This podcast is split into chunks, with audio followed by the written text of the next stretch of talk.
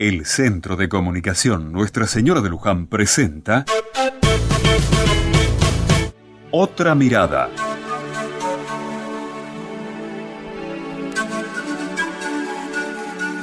Ayer, día en que comenzamos el Adviento, el Padre Sergio nos dijo que también empezaba un nuevo año para la liturgia.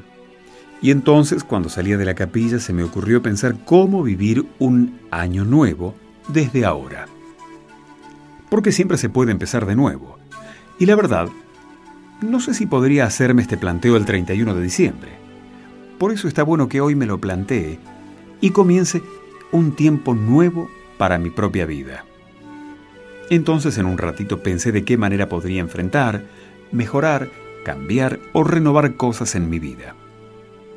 No es para hacer un balance depresivo, ni para pensar en proyectos inalcanzables, sino que se me ocurre que no es bueno pensar que nada se puede cambiar.